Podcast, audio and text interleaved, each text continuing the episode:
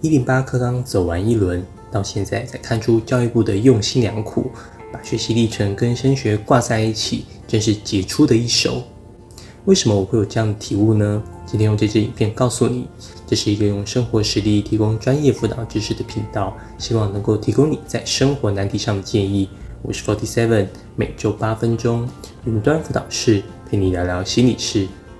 学习历程档案对学生来说应该都是负评比较多，但是我看到最近阿迪的一支影片，我才深深感受到教育部为了推广学习历程档案带来的教育改变，真的是用心良苦啊！在阿迪的影片中，同学提到，透过学习历程档案，他们真的学习成长进步的很多。当他们后来再回去检视自己高一到高三做的档案时，真的有发现到自己的成长和进步的轨迹。对于学习历程档案都是保持正面的态度，当时阿弟都很惊讶，其实连我自己也蛮惊讶的。在教育的第一现场里，我深深的感受到学生被学习历程档案折磨得有多痛苦，每个细节都说得不清不楚，制度一变再变，评分的界面都是最后一刻教授才看到，每个人都是在瞎子摸象。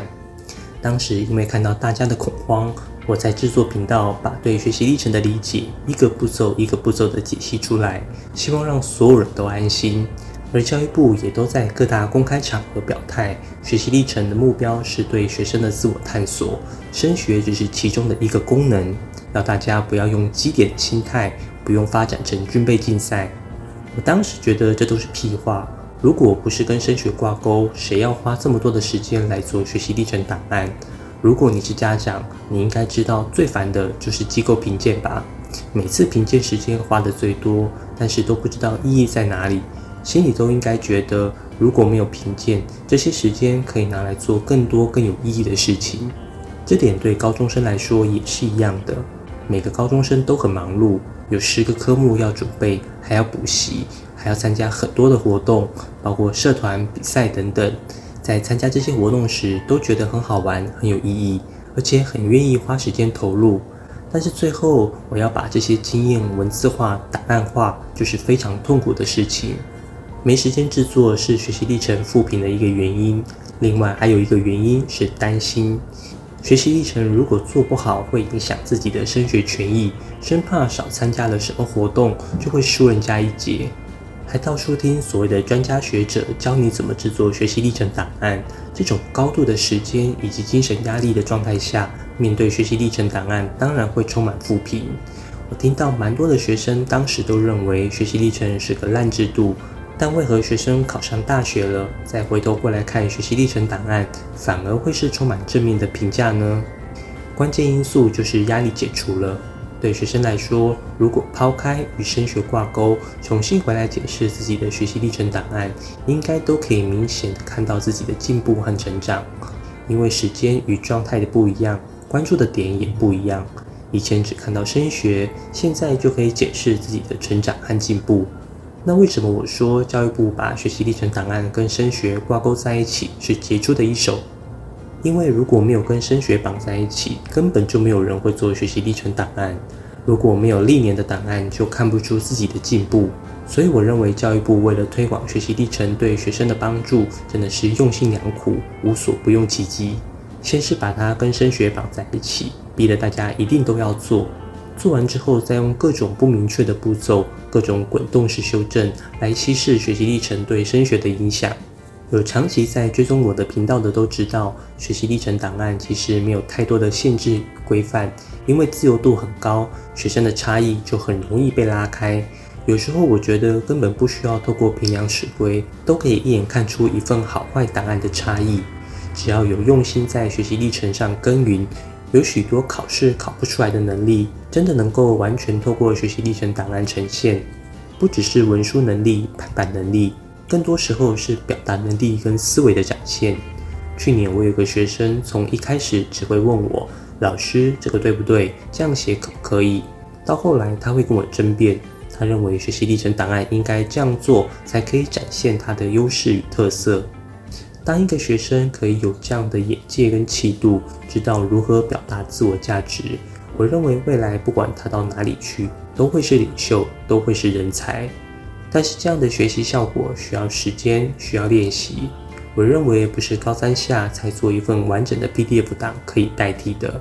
如果你问我，我会希望大家好好运用学习历程系统，逐年上传自己的学习历程档案，但是千万不要花太多时间制作，因为你很忙碌，你有太多的事情要做。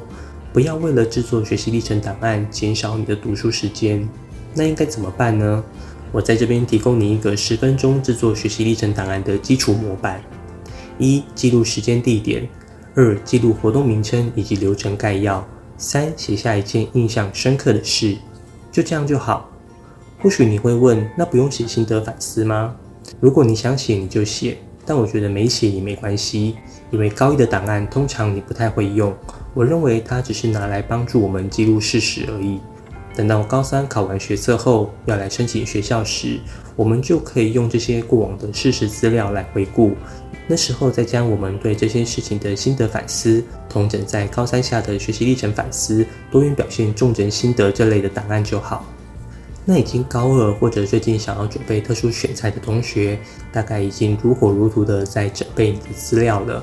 这个时候你就需要比较系统化的来架构你的学习历程档案，让你不会只是展现各个活动的流水账，而是展现你的思维，展现你的特色。如果你想知道如何有系统的透过学习历程档案展现你的思维特色，甚至为你打造一个个人品牌与形象，我有研发一套文案式学习历程写作课。这套课程目前已经超过三十人购买，反应都很好。你可以去看看下面的使用者见证，其中还有国文老师的评价哦。会在这边介绍的原因，是因为我们早鸟价只剩倒数一周了，之后就会恢复原价。从二九八零变成五九八零，因为你们都是我忠实的观众，我不希望你们错过这次的优惠。如果你想多了解一点课程内容，我有录制一堂十五分钟的免费公开课，你可以去下面的描述栏看看哦。我曾经在联合报的数位报道中发表过一个看法，我非常看好第一届新课纲的学生，我认为他们不是白老鼠，是教育的先锋。他们被逼着去适应不明确的升学体制以及滚动式修正，加上疫情带来的线上学习，让他们发展出强大的适应力，可以去战胜环境中的任何改变。而这样的效果就是把学习历程跟升学挂钩的结果。既然学习历程档案有这样的好处，又有升学的必要性，那我们就一起努力，让三年后的你成为更好的自己。如果你喜欢这部影片，希望你可以点个赞。这样演算法就会推荐更多相同类型的影片给你。如果有什么升学相关的问题，可以在下方留言，我会一一回复你。云端辅导室陪伴你生活大小事，我们下周见。